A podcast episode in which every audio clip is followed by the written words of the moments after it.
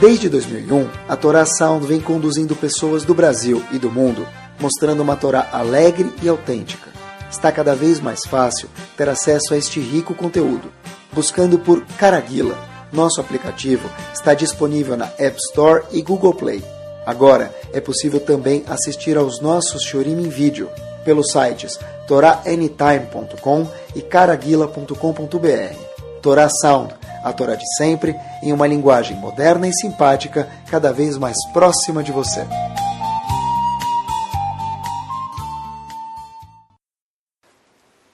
Bruhim Abaim, bem-vindos. Novo começo, sempre espetacular começar de novo. Eu sempre falo que eu adoro férias, é tão bom ter férias, mas é mais gostoso ainda recomeçar. Os pais que, que o digam quando os filhos vão para a escola, né? Na verdade, o tema de hoje, que eu fiquei pensando um tempinho, que a gente vai, Bezat Hashem, falar hoje, não é um tema que é peculiar à Torá. Tem temas que são relacionados somente à Torá, entre aspas, somente, ou somente ao judaísmo. O tema de hoje é um tema um pouco mais, vamos falar assim, humanista. Mais normal mesmo na rua, mesmo em quem não tem Torá.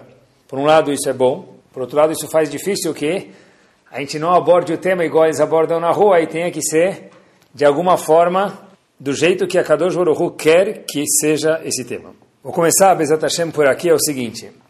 A gente fala no fim do Sefer Torah, tem um pasuk.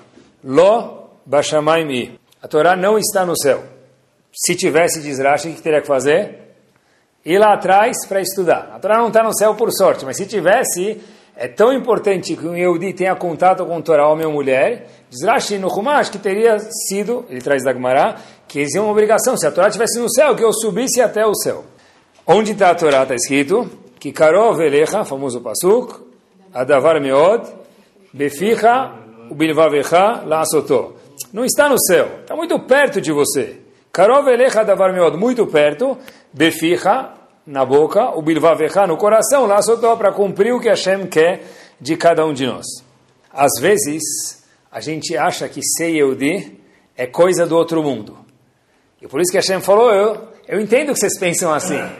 Eu entendo que vocês pensam assim que é difícil de programar para viajar, que tem que ser kasher, que tem Shabbat no meio do, da semana, durante um período de um ciclo de uma semana. Mas Hashem falou, Loba mim, não é coisa do outro mundo, não está nos céus, nem você, nem a Torá, né? Apesar que o homem já está quase nos céus. Se a Torá estivesse no céu, o Rashi falou para a gente que teria que, que, buscar. Hoje já é mais fácil de compreender isso. Não sei como eles davam esse pasuk há 200, 300, 400 anos atrás. Mas hoje já, com viagens quase que turísticas à Lua, daqui a pouco vai ser né, possível. Então, se a Torá estivesse no céu, talvez seria, talvez não, seria obrigatório até lá. Mas a gente falou, não está. E aonde está Beficha o Bilvavecha? A Torá está na boca e no coração da pessoa. O que quer dizer isso? Eu vi uma explicação, Beficha Bilvavecha, Bashamaim são coisas entre eu e Hashem. Hashem falou, não, quer dizer, óbvio que eu tenho que cumprir mitzvot entre eu e Hashem, mas Hashem falou, olha, não resuma a Torá somente a mitzvot entre você e eu di homem ou mulher e Hashem, insira também na sua Torá beficha ou biluavecha, o que você faz com a boca e com os sentimentos, que isso tem diretamente a ver o que a gente faz com as outras pessoas ou com as pessoas que moram do nosso lado. Olhem que curioso, pessoal. O primeiro dos avós, dos patriarcas, foi Avram Avinu. Avram Avinu é chamado nos livros de Rosh Hamaminim, o primeiro daquele que desenvolveu o conceito chamado Emuná. que quer dizer Emuná? Confiança ou fé em Hashem. Por que ele desenvolveu isso e como ele desenvolveu isso? Porque ele é chamado de Rosh Hamaminim? Porque ele teve os famosos dez testes. Agora, nunca tinha visto essa observação, o Zohar Akadosh traz para a gente o seguinte... Dentro do Zohar, Avram Avinu tem outro nome, pelo que ele também é famoso. Ele é conhecido, o diploma de Avram Avinu, de acordo com o Zohar, sem desmerecer os testes dele, é o resto da bondade que ele fez. O Zohar não aponta Avram Avinu como os livros de Mussar, de ética, que chamam de Hirosh Hamaminim, que Avram Avinu é o chefe daqueles que acreditaram e, e colocou no mundo esse conceito de acreditar em Hashem e monoteísmo, não. O Zohar diz que Avram Avinu tem no crachá dele Hesed, bondade, assim que ele é identificado pelo Zohar Avram Avinu. A Torá, na verdade, ela é mais extensiva no Hesed que Avram Avinu fez, olhem que interessante, do que os testes que Avram Avinu sobrepassou. Repito de novo. Que o Zohar está ensinando para a gente que quando Hashem fala das bondades que Avram Avinu fez, Hashem gasta mais versos explicando isso do que Hashem gasta versos explicando os testes, por exemplo, quando Avram Avinu pulou na fornalha, no fogo, contra Nimrod, que a Torá nem conta isso para gente. Então o Zohar aponta para gente, olha, se a Torá falou mais sobre a bondade de Avram Avinu, então eu, Zohar Kadosh, identifico Avram Avinu como bondade e não como uma pessoa que passou em testes, obviamente que os dois são verdadeiros. Isso dá para gente um farol interessantíssimo aqui embaixo nesse, no mundo, no Lamazé, é o seguinte que quer dizer Hesed? O que quer dizer bondade? O neto de Avram Avinu se chamava Yaakov, um dos netos. Se chamava Yaakov. Yaakov teve um sonho. Yaakov sonhou e teve um sonho com os anjos subindo e descendo. Qual é o lugar que ele sonhou? O que, que, que ia acontecer naquele lugar no futuro? É o lugar do Betamigdash, do templo sagrado que foi, e Bezat Hashem vai ser no futuro também. Então, o local do Bet HaMikdash foi o local onde Yaakov teve um sonho, em Parashat Vayetze. Está escrito lá uma coisa interessantíssima, está escrito que Yaakov sonhou, Sulam Mutzav Arza, tinha uma escada, ele viu Yaakov, no lugar onde ele sonhou que ia ser no futuro Bet HaMikdash, anjos subindo e descendo a escada, mas a escada estava com os pés aqui embaixo, e o teto da escada, o topo da escada, Veroshoa, Magia. O topo da escada estava no céu. Eu fiquei pensando, talvez tenha uma dica bomba aqui, quando se refere ao que Hashem espera da gente nesse mundo. Hashem fala, olha, eu quero que vocês sejam pessoas, Eudim, que cheguem no Shammai, no topo, lá em cima, com muita santidade, com muita Kedushá. 50 níveis de Kedushá tem para a pessoa chegar, eu quero que vocês cheguem lá, disse Hashem. Mas, Hashem falou, eu quero que você cuide de kashrut, por exemplo. Eu quero que você cuide de tudo. Mas cuidado, porque também tem coisas que o Sulam, a escada de Yaakov, estava onde? Aqui na terra. Então Hashem falou, olha, quando você for cuidar de kashrut, quando você for cuidar de Shabbat, que é muito importante, não esqueça que esse é o topo da escada, que são mitzvot, que estão diretamente relacionadas entre eu e entre nós e Hashem. Já a parte inferior da escada está onde? Aqui embaixo. Hashem está falando para a gente, talvez, olha, junto com isso, não esqueça que tem aonde nós vivemos pessoas ao nosso redor. Talvez isso que Abraão Avino apontou, falou, olha, eu tenho que ser Oshamanim, eu tenho que crer em Hashem, mas isso não faz com que eu possa esquecer as pessoas que vivem ao meu redor. No começo do Sefer Torah, isso tem a ver com Hesed, na verdade, no começo do Sefer Torah, está escrito Zé Sefer Toldot Adam. Hashem falou para Adam Arishon, esse é o livro das suas gerações. Mas não tinha nascido ainda nenhuma geração de Adam Arishon. Então, cadê o livro das gerações de Adam Arishon? Logo em Sefer Bereshit, Hashem fala para Adam Arishon, em Parashat Bereshit ainda mais ainda, olha, Adam Arishon, esse é o livro das suas gerações. Como assim gerações, Hashem? Eu ainda não tenho nenhum filho. Eu não tenho netos e bisnetos. Ainda, Adam Arishon ainda não sabia quem iam ser os filhos e netos dele. Então, o que quer dizer Zé Sefer Dordot Adam? Então, vi uma vez, em nome de um, um dos rebes, ele conta que não tem a ver isso com a gente tem a ver também com quem? Só com Adam Arishon. Hashem está falando para todos nós. Olha que interessante. O que quer dizer Sefer Tordot Adam? A pessoa escreve o livro da vida dele durante a vida dele. Olha que interessante. Cada um, Hashem estava falando com Adam Arishon e com cada um de nós, ensinando para a gente, olha, Zé Sefer Tordot Adam quer dizer o seguinte, você, Adam Arishon, e você, que vai estar vivo no século 21, Bizat Hashem, Sefer Toldot Adam quer dizer o quê? Que livro que eu vou deixar para a humanidade depois que eu for embora daqui? Depende dos atos que você, homem ou mulher, fizer. Sefer Toldot Adam.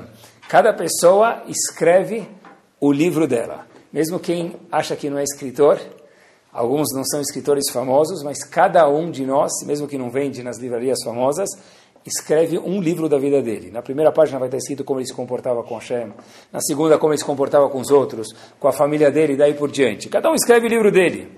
Eu vi uma um episódio que aconteceu, não uma história, mas um episódio que aconteceu.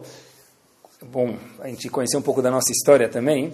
Em 1900, nessa época da história do mundo, houve no mundo ashkenazi um Rav muito, muito, muito, muito famoso, pré-segunda guerra mundial, chamado Rav Chaim Ozer Grodensky. Esse era o nome dele. Ele escreveu um livro chamado Achiezer, um livro de perguntas e respostas. Ele foi o Rav mais famoso perto da segunda guerra mundial. Escreveu esse livro chamado Achiezer. E uma vez ele estava discutindo Torá, discutindo, quer dizer, conversando sobre Torá, a palavra discutindo hoje fica meio feio, né? Ele estava argumentando sobre alguns assuntos de Torá, perguntando e respondendo, com um colega, também outro Talmid Chacham, que é bom a gente conhecer o nome, chamado Rav Chaim Meisel. Um outro Talmid Chacham contemporâneo ao Rav Chaim Moser Godinsky. Esse Rav Chaim Meisel, na verdade, ele era Rav em Lodz. Então, Rav Chaim Moser Godinsky falou, eu tenho um livro chamado Achiezer. Esse livro eu vou deixar para a minha humanidade. Você, Rav Meisel, qual livro você vai deixar para a humanidade? Eu tenho um livro de perguntas e respostas, e você, qual livro você vai deixar? Rav Meisel, que era um grande Talmud Chacham, um grande sábio, ele tira uma agenda do bolso dele, com folhas rasgadas, e fala, esse é meu livro. Aí Rav Chaim Moser falou para ele assim, como assim é teu livro? Mal dá para ler o que está escrito aqui? Esse é o teu Sefer Tordot Adam, é isso que você vai deixar para depois de 120 anos bem vividos que vai sobrar de você? Ele fala, sim, é. Então Rav Chaim Moser pergunta para ele, o que, que está escrito aí? Fala, olha, eu tenho o nome de algumas pessoas que não tiveram tanto êxito aí como outras pessoas têm aí no mundo. E eu cuido dessas pessoas. Eu cuido de ajudar algumas com uma boa palavra, outras de ligar, outras de ajudar financeiramente, com algumas pessoas que me dão fundos, eu distribuo para essas pessoas. Esse é o meu Sefer Toldot Adam, é isso que eu vou deixar, meu livrinho pequeno, que só eu consigo ler. Rav Chaim Ozer Grodinsky, que era um Talmud Chacham gigante, e tem o livro dele, Achiezer, até hoje em todas as yeshivot, começou a chorar e falou para Rav Chaim Meisel, ah, se eu tivesse a oportunidade e focado em deixar um livro igual a você para a humanidade, puxa vida, pena que eu não tomei essa oportunidade. Apesar que os dois, cada um era um gadol, por si próprio, mas para a gente ver uma caderneta de rabiscos, ou hoje, um celular com algumas anotações de algumas pessoas que a gente ajuda, que a gente cuida, que a gente faz chesed, Chaim Moser Godinski falou, uau, esse é o Sefer Tordot Adam que vai ficar para Rav Meisel, que Rav Chaim Moser ficou com um pouco de ciúmes. Eu vi uma história que aconteceu, história verídica, eu procurei, houve um grupo de americanos, comerciantes americanos, que foram visitar Israel. Dentre eles, alguns eram Yehudim e outros não. Pessoas que têm empresas muito, muito, muito, muito, muito grandes em nos Estados Unidos. Uma das pessoas que estava naquela petit comitê, petit mesmo, porque não são pessoas muito seis estrelas, era um senhor chamado Howard Schultz. Quem é ele? CEO da Starbucks. Ele é o chefe, dono, chama assim, do famoso Starbucks. Ele é um Yehudi. Da gigante dos cafés, né? Transformou o café em um banco. Então, um dos pontos, eu, provavelmente eles foram para Tel Aviv também, Haifa, eu não sei, mas um dos pontos que eles sim foram, que eu investiguei e é verdadeiro, é Mea Shearim. E uma das, eu não sei que eles foram ver lá, mas, no fundo, a gente vai ver que todo mundo sabe que só turismo e restaurantes e ver os golfinhos é legal. Mas se eu já fui até Israel pensando nesses grandes homens, eu quero ver o conteúdo que Israel tem. Então foram para Mea Shearim e foram ter uma entrevista, conseguiram marcar para eles, para Rav Finkel. Rav Finkel, Zichron Ibrahá, quem nunca ouviu falar, de novo, história importante, Rosh Shiva de Shivadimir. Veio para o Brasil já duas vezes. Então, eles estavam sentados naquela sala, que não era igual a mesa oval de Washington. Rav Nathan Finkel entra lá, ele entra, e para quem nunca viu ele, ele veio de novo para o Brasil duas vezes, eu tive a oportunidade de ver ele. Ele tinha Parkinson, então, quando ele entrou lá, os grandes homens da, do comércio, do business americano, falaram, hum, começaram a olhar para baixo. Puxa vida, a gente está com vergonha de olhar para ele, que talvez vai se envergonhar. Só que está com Parkinson, fisicamente é incômodo, fica tremendo. Eu lembro quando eu escutei o shur dele, para ele poder falar um shur, ele segurou no stender, ficou na Stender é o lugar onde se apoia na, nas estivot, ficou, colocou as mãos para poder falar. Se tirava a mão, ele não conseguia segurar a mão, ele não conseguia falar. O homem tinha dificuldade de escrever, de falar. Então, Rafim que eu olha para esses businessmen e fala para ele o seguinte, meus queridos, olhem para mim, não precisa ter, não precisa ficar com pena de mim. Eu não estou incomodado de ser assim. Os homens olharam para ele e falaram, boa tarde, etc e tal. Rafim que eu fez uma pergunta para eles. Falaram, olha, qual lição vocês tiram da Segunda Guerra? Vocês não passaram para a Segunda Guerra, mas certeza já visitaram, já estudaram, já foram em algum tipo de marcha da vida. Então, qual lição vocês tiram da Segunda Guerra Mundial? Então, as frases que se escutava era o quê? Que era mais chique falar jamais dans la vie. Os americanos na nata que estavam lá presentes falavam never again. Era assim que eu falo, olha, tem razão, são frases boas. Mas ele estava insatisfeito. Falou, olha, eu vou falar para vocês a essência do homem, disse Rafinkel, para esses comerciantes americanos. Falou, olha, durante o Holocausto, os Eudim sofreram demais para chegar até o campo de concentração, aqueles que chegavam. Lá dentro nem se fala, mas até chegar lá também já era sofrido. E começou a explicar e descrever, olha, passaram por vagões que eram para animais e eram colocados pessoas, e não tinha acomodação, e tinham que ficar de pé, e não podiam sentar, e não tinha água, e no frio não tinha cobertor. Quando mal chegavam no campo de concentração, aqueles que sobreviveram durante toda aquela viagem extensa e cansativa, em alguns campos, cada seis pessoas que passavam, um recebia o cobertor. Tudo isso contando Rafinkel para aqueles comerciantes. E trabalhavam o dia inteiro, recebiam o cobertor de manhã e trabalhavam o dia inteiro. À noite, hora de dormir, aquelas poucas horas temíveis que ninguém sabe o que, que vai ter no meio da noite. O que, que vai ter no meio da noite? Quem vai me acordar? Como vou me acordar? E a que horas vou me acordar? E tinha um cobertor Serafim, que eu sabe o que eles faziam? Um cobertor para cada seis pessoas? Não todo mundo, mas muitos dos casos, aquela uma pessoa dividia o cobertor, que recebeu o cobertor, com mais cinco pessoas que estavam do lado dela naquela estrado, nem cama. Serafim, que os homens começaram a olhar para aquele homem que eles tinham pena e viram que era um grande sábio. Voltem para a América e distribuam o cobertor que vocês têm, o dinheiro, os resources que vocês têm, que outras pessoas não têm, para outras pessoas menos favorecidas. Todo mundo ficou boquiaberto com a sabedoria daquele homem em tão pouco tempo, com a dificuldade que ele tinha de fala. Howard Schultz se comoveu mais ainda, tirou o talão de cheque do bolso dele. Quem já viu um cheque americano? É menor que o brasileiro, pequenininho, uma folha pequenininha, o talão de cheque é pequenininho Howard Schultz, o CEO da Starbucks, assinou, a história é verídica, assinou o cheque em branco, deu para o Finger e falou, Rav, eu vou começar a abrir meu cobertor aqui em Israel para o senhor. Por favor, preencha com o valor que o senhor quiser. Os céus é, são o limite, igual a escada de Yaakov. Os céus são o limite. Pessoal, Rafinkel Rosh Shiva de. Shivadimir tem aproximadamente 7.200 alunos, a maior estivá do mundo. Para curiosidade, procurem depois no Nav Google.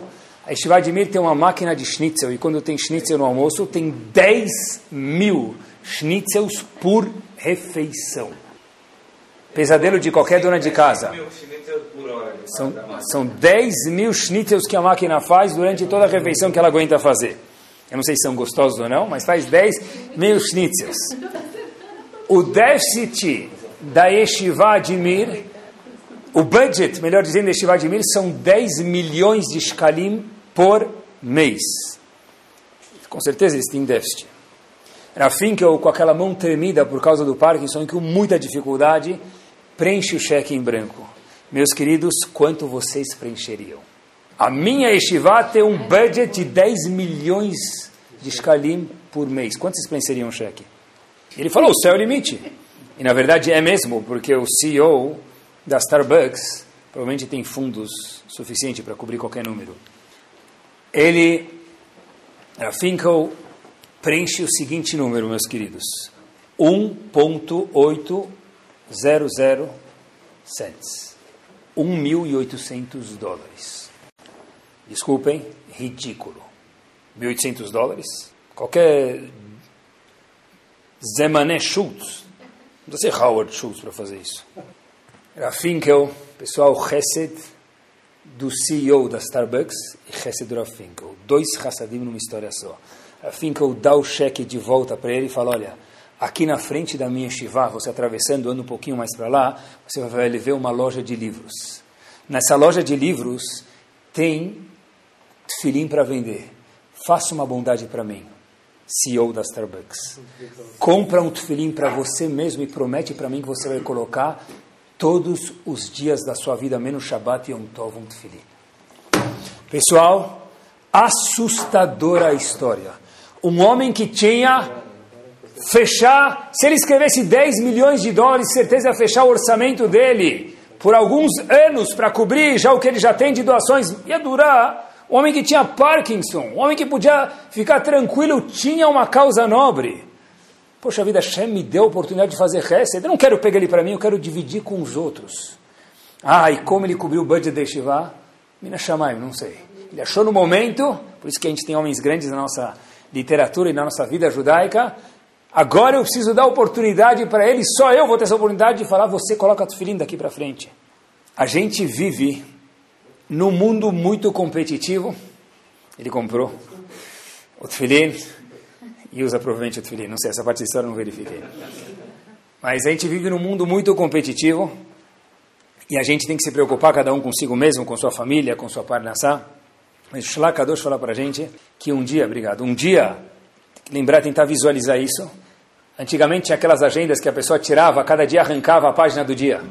Shlakadosh fala que o dia da agenda do Yehudi não pode passar se ele não fez algum benefício, alguma atitude de resto de bondade, foi gentil com uma pessoa que mora do lado dele. Ele tem Roshaba Shamaim, igual a escada de Yaakov. Sonhou lá, tá certo, mitzvot entre eu e Hashem são importantes. Mas tinha Sulam Mutzavarsa, o pé está aqui embaixo, Beficha o Bilvavecha Fazer com os outros, isso aqui depende de saber lidar com os outros, e mais especificamente o Shlakadosh, se não tem Chesed, o dia do Yehudi, não é chamado que ele viveu naquele dia. Forte a frase. Tem que ter no dia do Yehudi espaço para os outros no nosso schedule competitivo e bem ocupado. O que é Chesed? É saber escutar alguém. Chesed é saber dar o um sorriso para alguém mesmo quando não tem muita graça. Chesed é saber dar um bom dia para alguém. Você sabe que você não é o melhor amigo dele, mas ele precisa do teu bom dia. Chesed é Pensei nos exemplos bastante. Dar uma dica de trabalho para alguém, compartilhar alguém. Ah, ele não me ajudou, ele nunca me ajudou. Tá bom, mas eu, eu vou lá porque a Hashem mandou fazer reset com alguém. Para preencher hoje no meu calendário que eu fiz alguma coisa com alguém. Reset é atender o telefone e não falar que você está numa reunião. Deixar o telefone em espera. Também é reset. Reset é rir para uma piada sem graça. Porque se o cara te contou a piada, ele achava que era engraçada. Ri para piada sem graça. Para você escrever contar piada, dá a volta. Mas rir para piada sem graça também é reset. Também é bondade. Tem que achar dentro desse, dessa vida competitiva espaço para os outros. A gente fala muito de Avram Avino quando se fala de reset.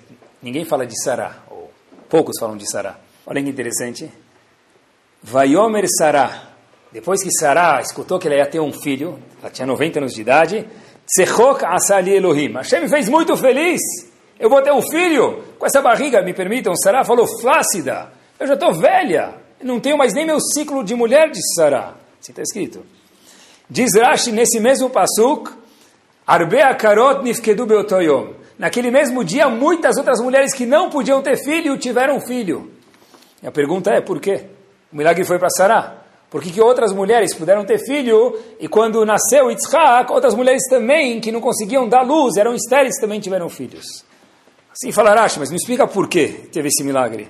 Uma vez eu escutei, se não me engano foi do meu Shiva, Sarah queria ter um filho. Porque todo mundo tem um certo, entre aspas, egoísmo.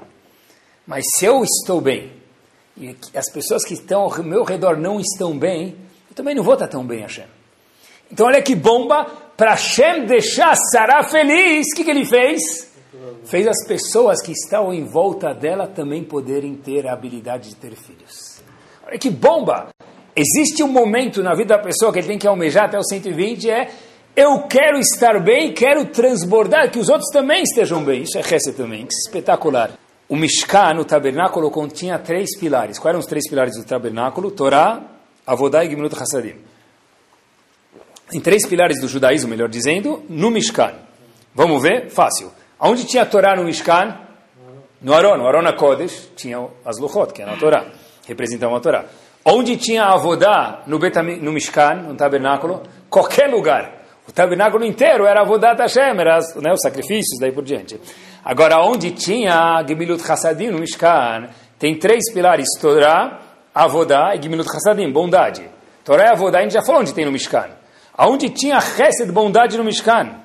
Está escrito que tinha algo chamado Bria Hatichon. Tinha um pau uma madeira que rodava o Mishkan, que sustentava ele, que o Mishkan era feito de pilares. Esses pilares, para não cair, tinham que estar sustentados. Então tinha uma viga que passava, sustentava, passava no meio dos, desses pilares e dava a volta até fechar o formato do Mishkan. Agora olha que curioso, a viga era feita do quê? Madeira. Da onde vinha essa madeira? Diz Targum Yonatan, Targum Yonatan é um dos tradutores da Torá, ele explica a Torá, vinha da madeira da tenda de Avram Avinu quando ele recebia as visitas. É bom? Beleza. Agora pensem junto comigo. Peraí. Então tem a ver com Hesed, tá certo? Bondade. Que ele recebia visitas. Agora, para uma madeira fazer um quadrado, o que, que ela precisa ser? Para ela segurar o Mishkan, ela precisa ser rígida, tá certo? Mas por outro lado, para ela, no, nos cantos, não quebrar, ela precisa ser o quê? Flexível, senão a madeira quebra. A mesma madeira que circunda todo o Mishkan. Como que é possível ser rígido e flexível ao mesmo tempo? Eu escutei nas férias, estava fazendo ginástica, estava escutando um shiur, eu escutei uma história bomba. Sabem que em Israel tem jornais de direita, de esquerda, de meio, de centro, mais do que jogador, mais do que jogo de futebol, muito mais do que técnico, né? Tem jornais lá de todas as posições. Israel, todo mundo tem algo a dizer. Ah? Todo mundo é um grande, quase que todo mundo, é um grande jornalista. Um dos jornais, vamos chamar assim, mais de esquerda, tinha uma editora, a história verdadeira, só não vou contar o nome. E essa editora pegava, o objetivo dela nesse mundo era pegar artigos do Rav de Satmer. O Rav de Satmer era ferrenho, ferrenho contra o sionismo secular. Então, essa mulher, essa mulher, editora, pegava, escritora, escrevia no jornal, pegava os livros do Rav de Satmer, de Vrei ele tem um livro, e fala bastante sobre contra-sionismo secular, e comentava e jogava bombas e mísseis e tudo contra ele. Então ela tinha uma opinião, ele tinha outra e cada um falava o que tinha a dizer. Quer dizer, na verdade, ele não falava nada, só pegava o livro dele, trazia um pedaço e tá, tá, tá, metralhava. Use, metralhava lá em cima. Depois de alguns anos, infelizmente, de novo digo infelizmente porque é triste, todo Yodi é Yodi, essa mulher ficou doente. A história é 200% verdadeira. E Naquela época, em Israel não tinha a tecnologia que tem hoje. Essa mulher teve que ir para os Estados Unidos para ter a cura dela. Ela chega lá, ela começou a procurar os endereços que deram para ela, ela viu os números que precisava, a soma, a cifra que precisava para se curar. Ela falou: Olha, eu tenho os médicos, mas manda mastriat, eu não tenho como pagar os médicos. Então falaram para ele: Olha, tem um homem aqui nessa cidade que tem Hassidim super ricos, e tudo que ele recebe, ele repassa para as pessoas. Quem é? Rebbe de Satmer, Ravioi Taitelbaum. Falou, ah, no caso acho que eu vou ter que ir direto para o Betahaim, cemitério. Nem adianta eu ir para lá. Falou, olha minha senhora, é a única chance que a senhora tem. Ou racha ou racha. No caso, vai. Falou, tá bom, não tem nada a perder. Ela foi lá, escreveu o nome dela no papel. O Rav Taitelbaum, o Rav de Satmer, Zichron Libraha, quando vê o nome, logo reconhece quem era a senhora. Ele levanta e olha para ela, ela fala, hum, meu Deus era melhor não ter vindo. Ele fala o que você precisa, etc e tal. Ele fala, pode contar comigo para o seu tratamento. A mulher fala, como é que é? Pode contar comigo para o seu tratamento. Só que eu vou te pedir um pedido. Ela fala, hum, sabia. Antes de você voltar para Israel, vem me visitar. Falou, tá bom. O tratamento dessa senhora demorou quase que um ano, 11 meses e mais um pouquinho. Ela estava com as malas prontas para ir para Israel. Falou, eu não vou visitar ele porque eu tenho certeza do que ele vai me falar. Né? Quando eu estava doente, Razito, Razita, não falou nada de contra mim. Mas agora que já estou curada, ele vai soltar os cachorros, com todo direito, ele me ajudou. Eu não vou voltar lá. Ela não conseguiu ir para o aeroporto sem passar lá. Ela falou, ele me ajudou, eu preciso passar lá.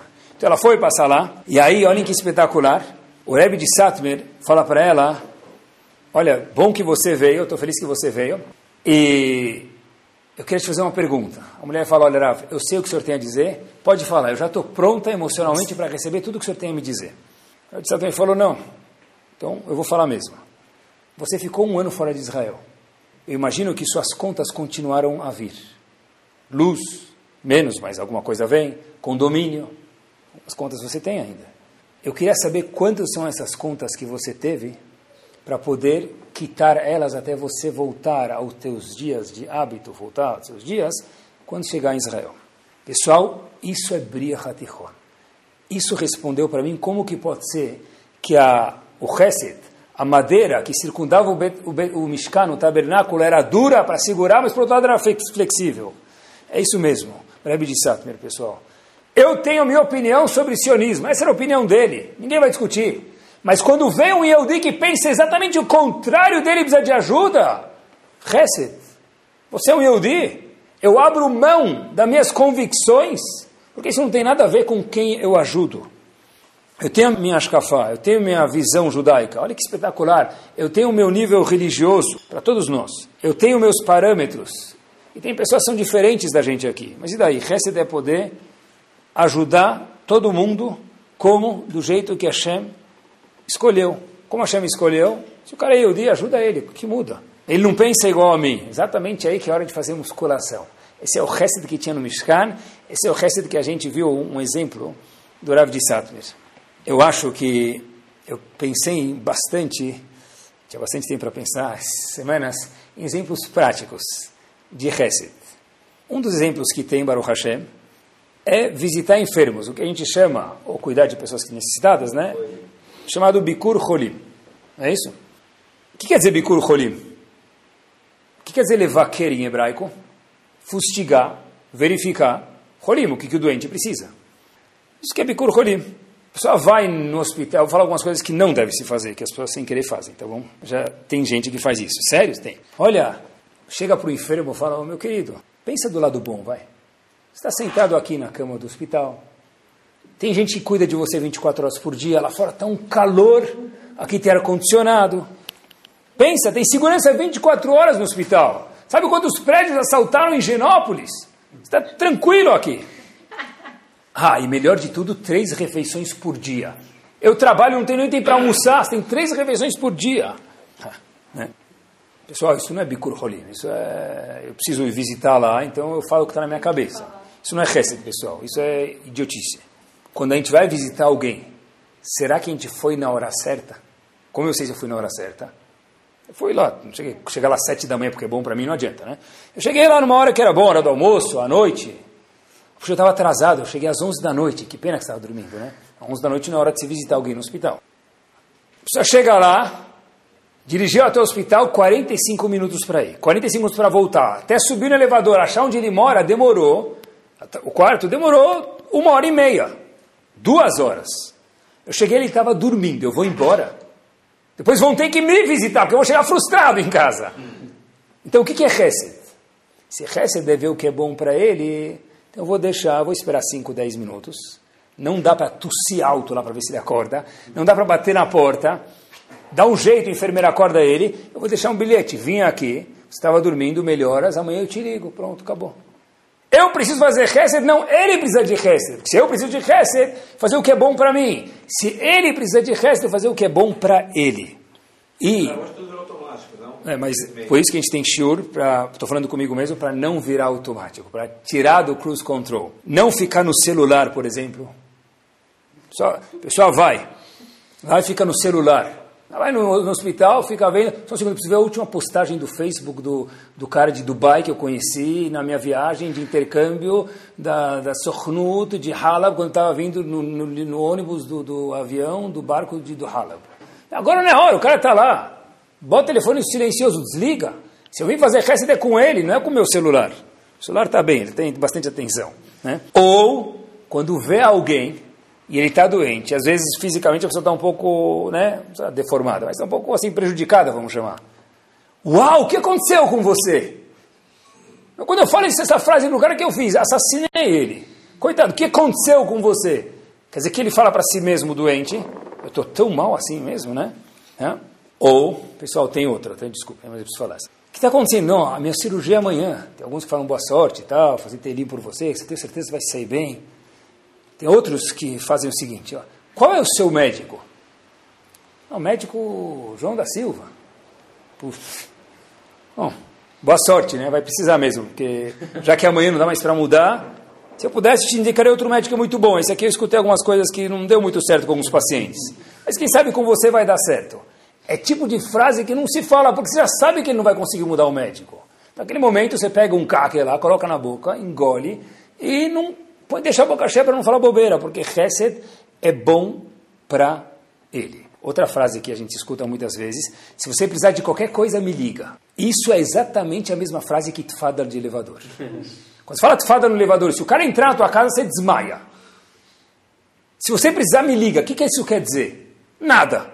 Ele não vai te ligar. Você pode perguntar onde teus filhos vão estar amanhã. Onde teu marido vai jantar Shabbat. Quem vai te buscar teu filho da escola? Quem vai ligar para tua sogra? Eu não sei. Mas posso te ajudar em nada é a mesma coisa. Me liga. Se precisar de qualquer coisa e nada, é, é o Hazak Baruch de elevador, pessoal.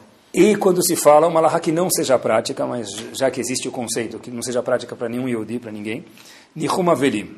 Também a ver com Chesed. Visitar alguém que lo aleno está de enlutado. A diferença muitas vezes entre uma casa de Avel e o France Café é que o café no France Café é pago e lá é de graça. Infelizmente.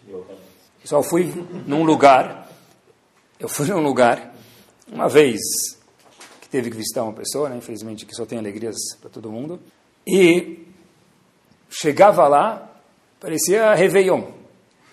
Está todo mundo conversando, Ninguém sabe o que foi fazer lá. A Torá fala o que, se faz na casa de um avel, de um ilutado, fala. A Gemara fala em Brachot, o mérito de ir para a casa de um ilutado, qual que é? Scott, fica quieto. Pega lá um Teilim, lê o Teilim. Mas se eu ler o Teilim, vou ficar só 5 minutos. E daí? Quem falou que tem que ficar 33 minutos? Não tem cartão para bater ponto na entrada e na saída. Não tem isso. Pronto, pega um caque que tem lá servindo, por favor, faz brachá. Porque todo lance de ter comida lá, na casa do Avel, ou na Mishmará, não é porque já que eu escutei três discursos da Mishmará, pelo menos vou ter que ter alguma coisa de volta, um charutinho para levar para casa, né? Não é para isso. The way, entre parênteses, nem se pode levar, está escrito no Alahá, que não se deve levar comida da casa de um ovelha para fora. Come lá dentro, não pode levar para casa nada. Nada, nenhuma comida. Mishmará não sei, mas na casa de ovelha não deve. Então, por que, que tem comida numa mishmara na casa de uma ovelha para fazer brachá? O indivíduo vai lá, come um kake, hazakobaruch. Fez mal para ele chamar dos dois, de, dele e de quem faleceu. Come o kake, sartén, faz brachá. Toma um copo d'água, sheakor, linhamidvaró. A gente encontra, às vezes, situação, na casa de um ovelha longe de todos nós, de novo, mas acontece. Onde o ovelha está sentado no sofá, tem 130 pessoas e ninguém está com ele. 130 pessoas conversando uma com a outra e alguns conversando com a Vel sobre a bolsa, sobre Dow Jones e com a moça que ficou a Vel sobre a receita. Ela não quer saber de receita agora. Ela está fazendo receita com você de fingir que ela está gostando e sorrindo para você. Na verdade, receita é pensar o que, que o Avel gostaria. E também muito menos, pessoal, quando senta na casa de um Avel, que vocês nunca passem por isso, mas eu já passei duas vezes, senta lá, tem gente senta lá e fica olhando para a cara do Avel. Tipo, aquelas fotos de passaporte, sabe? Fica olhando assim para você, você não sabe se chora, se ri. Você não sabe o que fazer, fica tranquilo, vai lá e vai embora. Mas não tem aquele que você tem que ficar na frente dele e esperar o Aver falar com você? Não tem que ficar na frente do Aver. Na frente não quer dizer na frente. Ficar lá próximo, depende da proximidade da pessoa. E se o Aver abrir conversa, então a pessoa responde, continua. Mas não ficar olhando para a cara dele, secando, vamos em português? Fica secando a pessoa. Depende, a Rafa fala, depende, depende se é o primeiro dia depende se é o segundo dia, terceiro dia, depende da proximidade que eu tenho com ele, entendeu? Depende do que eu vou conversar também. O, cara, Deus me livre, perdeu, sei lá, o pai. O Palmeiras fez um gol ontem, você deve estar acompanhando aí. Se ele quer escutar, coloca o não sei se ele quer escutar isso naquele momento. Né? Em alegrias, vamos mudar também, que faz parte do ciclo que muito mais. Alegrias, semachot, também tem chesed, tem bondade. Sério? Tem. O cara te deu o convite de bar mitzvah. Brit Milá, daqui a pouco, né? Então, não sei se tem, não tem convite, é por WhatsApp. Lá, mas tá bom, casamento, sei lá o que for. Shabelos. Abre o convite na frente dele ser amigo, em vez de pegar Mabruk, ser amigo do cara, abre o convite e fala, oh, que bonito, gostei da escrita. Isso é Hesed. Pegar o convite, botar nos vale e anotar na agenda, todo mundo vai fazer isso, porque é para isso que é o convite. Tá bom? Mas olha o convite e fala, oh, que bonito, gostei, parabéns, está muito delicado, procura alguma coisa, isso é Hesed. Quando vai num casamento, num bar mitzvah, alguma coisa, está escrito na, na, na Laha, é obrigado a alegrar o noivo e a noiva. Como que alegra? Então está escrito na Laha, uns dançam alegrando, de dançar tão bem, né? outros tão ridículo, de qualquer jeito vai alegrar o cara. Outros cantam. Diz Alahá, tem gente que é tão importante para o noivo ou para a noiva, que só o fato de ir lá já é alegrar o noivo e a noiva. Falou, oh, sabe quem veio no meu casamento? Aquele cara, aquela mulher tal. Então isso já é alegrar. Então cada pessoa tem que alegrar de algum jeito. Inclusive, falando de dança, pessoal, olha que incrível como as pessoas inventam coisas. Teve um casamento, me falaram no Panamá, interessantíssimo. Estavam na dúvida em que música que iam colocar. Vocês queriam, alguém queria colocar música religiosa, outra parte da família não queria. Então, como que se agrada gregos e troianos? Na entrada do salão, tinha um tipo de Walkman. Walkman é para aqueles... Pessoal que veio de Halab sabe o que eu estou falando. Um fone de ouvido com um aparelhinho. E tinha lá 20 estações. Cada um colocava o Osnai, Osneaman, o ouvido, o fone, escutava a música dele. Então, a pessoa que estava lá contou, falou que era espetacular, estava todo mundo dançando música agitada, e você tirava o fone e estava um silêncio total. Espetacular. Todo mundo procura que inovar num casamento ou bar mitzvah. Depois vocês me pagam royalties, tá? Já dei uma fácil para vocês. A pessoa falou que foi no casamento, não tinha nenhuma música, mas estava todo mundo dançando e todo mundo estava feliz. Tá bom? Para terminar, na nossa reta final, eu sempre me pergunto essa questão. E com, com esse último ponto a gente termina. Algumas pessoas estão envolvidas em Hesed. De alguma forma ou de outra, cada um do jeito dele, porque cada um é diferente, cada um tem direito, a Hashem adora isso, que cada um seja diferente mesmo. Mas tem pessoas que estão envolvidas em Hesed.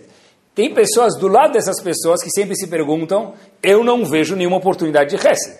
E eu me pergunto, como é que pode ser? Essa pessoa está tá ocupada fazendo Hesed com o tempo que ela dedicou a isso durante o dia. A outra pessoa mora no mesmo bairro, frequenta o mesmo CNIS e e não fala, eu não, eu não sei, eu não vejo nenhuma oportunidade de Hesed, de bondade. Como é que funciona? Eu costumo dizer, é, tem duas coisas. Um, trocar de óculos, começar a olhar mais para os outros.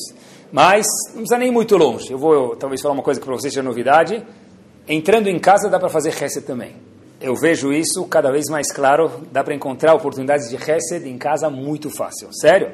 marido e esposa dá, mas eu queria falar de um ponto específico. É o seguinte: se algum dia na minha vida eu quero acender algum aluno, acender ele, fazer ele virar um Yehudi quente em Torá, em judaísmo, em alegria de ser um Yehudi, como eu posso fazer? Flagrar ele fazendo o quê? Uma coisa certa. Nossos filhos são as pessoas mais, me permitam, com todo respeito, carentes do mundo de um elogio. Isso é Hesed. Porque na escola, por que você não fez o paper bem feito? Por que você não entregou em trabalho na hora? Porque você foi mal? Então na escola tem muita competição e tem muito. É difícil.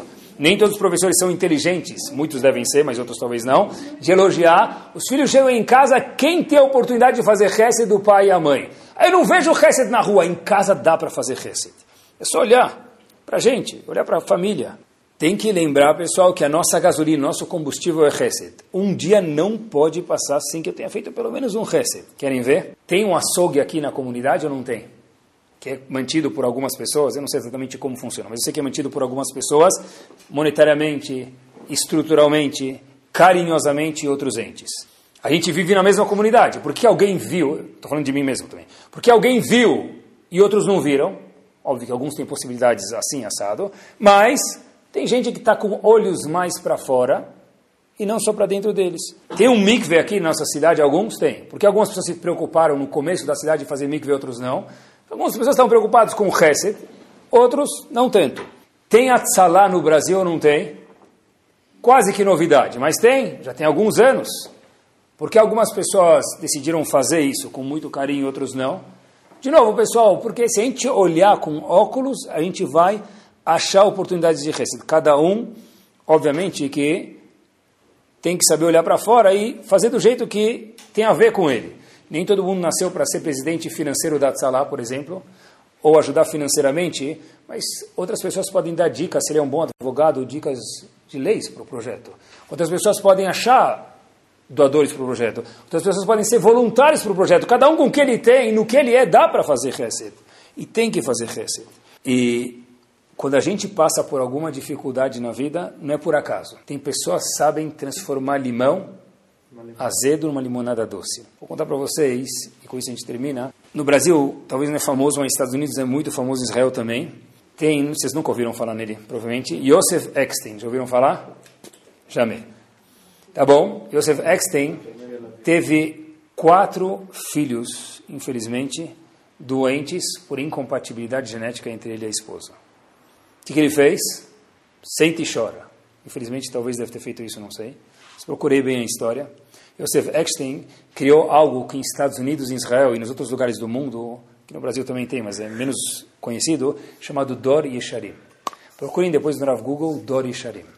Dor Yesharim é um projeto que já testou mais, já testou quase, quase meio milhão de Eudim e tem 22 mil pessoas que casam por ano que casam devido a esse projeto. O que quer dizer isso? Ele percebeu que da mesma forma que eu, dizendo a Yosef, esse senhor Yosef Eckstein, a esposa não tínhamos compatibilidade genética, se a gente soubesse a gente nem teria casado, então por que, que eu não posso ajudar outros Eudim? Então uma, hoje nas escolas em Israel e Estados Unidos, quando a pessoa fica mais velha, já é de praxe a pessoa passar, eles vêm na escola, coletam sangue e dão um número para a pessoa. Então, por exemplo, eu sou número 212. Eu saí com a menina, antes de sair com a menina, ela é 915. Eu ligo para o Dori Sharim, ela liga para o Dori Sharim e pergunta: Are we compatible? A gente é compatível com o outro? Se for yes, sai. Se não for yes, nem sai. Pessoal, alguém que pegou o limão dele, o sofrimento dele, transformou na alegria dos outros. O homem, quando ele está dormindo, o zehut é dele. A zehut é dele. Cada casal que tem um filho que sai bari, shalem, saudável, o zehut é desse homem. Esse é o Sefer Toldot Adam desse homem. Esse homem escreveu um livro para a humanidade. Tem um hospital em Crown Heights, Nova York, que atendia uma das principais doenças que esse projeto Dori Sharim evita, chamado Tay-Sex Loaleno. Esse hospital, antes do Dori Sharim, estava lotado, tinha fila para ser atendido nesse hospital. Depois que esse projeto Dori Yesharim, procurem depois no Google, foi existência e começou a fundar, esse hospital faliu, não existe mais. Um homem que transformou limão em caldo de cana, nem limonada.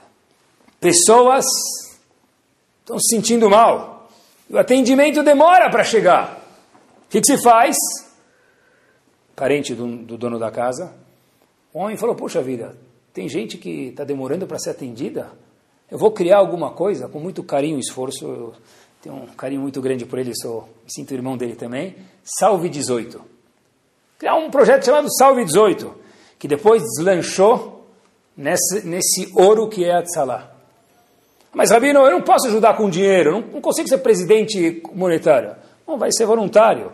Vai dar uma força para quem ajuda vai dar um Hazako Baruch para quem tem o projeto. Isso também é res, dá um estímulo, porque tem muita dor de cabeça para manter um projeto deste. Pessoal, tem um supermercado kasher aqui no bairro, não tem? Estou feliz? Estou, porque agora eu posso cuidar mais da minha barriga. Também, sartén, por que não? Mas tem gente que olha com outros olhos. Alguns dias atrás, uma pessoa que estudo com ele semanalmente me falou o seguinte, Rabino, você consegue me passar o nome e CPF de algumas pessoas que você sabe que precisam de ajuda? E essas pessoas só vão fazer de uma forma bem discreta e honrosa, passar o CPF na, no caixa do supermercado e vão ter um crédito mensal de X por mês. O mesmo supermercado que eu vi como, uh, beleza, agora tem queijo provolone mais perto de casa, queijo meia cura, o pão fresquinho todo dia, Outras pessoas falaram, tá bom, é bom, mas eu também vejo nisso uma oportunidade de quê? De reset. Cada vez que aquela pessoa que precisa comer, come pessoal, o moço está dormindo, o doador está dormindo, aquela pessoa está, acabou. tá, tá, tá que nem quando a pessoa vai num posto de gasolina, ele põe gasolina, hoje está cada vez mais caro, né? O, o, como chama, o contador vai cada vez mais rápido. Chesed é a mesma coisa, a gente faz Chesed para alguém, o benefício que a gente faz, ele vai bombando, isso cada vez cresce mais e mais e mais.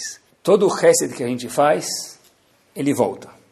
Às vezes pode demorar um dia, às vezes dois dias, às vezes no momento que a Shem acha mais importante para a gente ou para os nossos filhos, mas sempre volta. Com essa história a gente termina. História verdadeira e o nome também. Chaya, nome da menina, e Menachem, nome do menino, ficaram noivos em Brooklyn, Nova York. Tá bom? Até aí não tem muita novidade, deve ter alguns noivados por semana, graças a Deus. Mabruk, a mãe do noivo, ela olha para a mãe da noiva, que ela não tinha conhecido bem antes, no noivado, não é noivado, no lechaim, vamos chamar assim, e ela fala para o marido dela, eu juro que eu já vi essa mulher alguma vez na minha vida a mãe do noivo, olha para a mãe da noiva e fala: Eu juro que eu já vi a mãe dela alguma vez na minha vida. Nunca fiz carê com ela, nunca fiz nada, nunca fizemos ginástica junta, nunca fizemos curso de culinária junta, mas já vi ela alguma vez na minha vida. Ela começou a pensar, o marido fala: Não sei, mas ela começou a pensar. Pessoal, ela lembrou, olhem que bomba, o Hesed volta. Ela lembrou que um dia ela foi registrar a filha dela numa escola de meninas religiosas chamada Beit Yaakov, em Williamsburg, Nova York também. E estava muito frio, estava nevando. Ela estava no office lá, acertando a papelada da filha dela.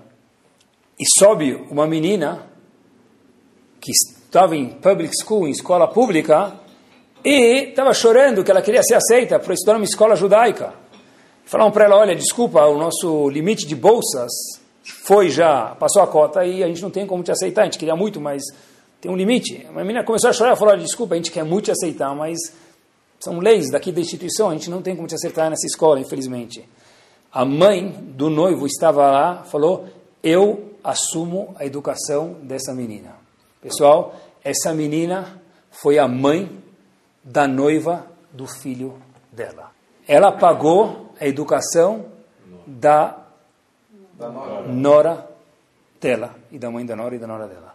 Acabou, pagou a mãe, educação da mãe da nora, na verdade, e acabou recebendo uma nora brilhante de volta. Que Bezat Hashem, a gente possa ter no nosso calendário todo dia algo de Chesed.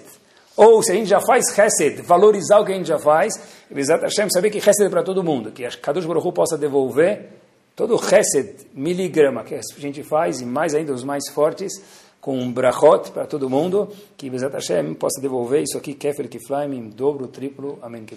Amém. Torá Sound desde 2001, aproximando a Torá dos e de você.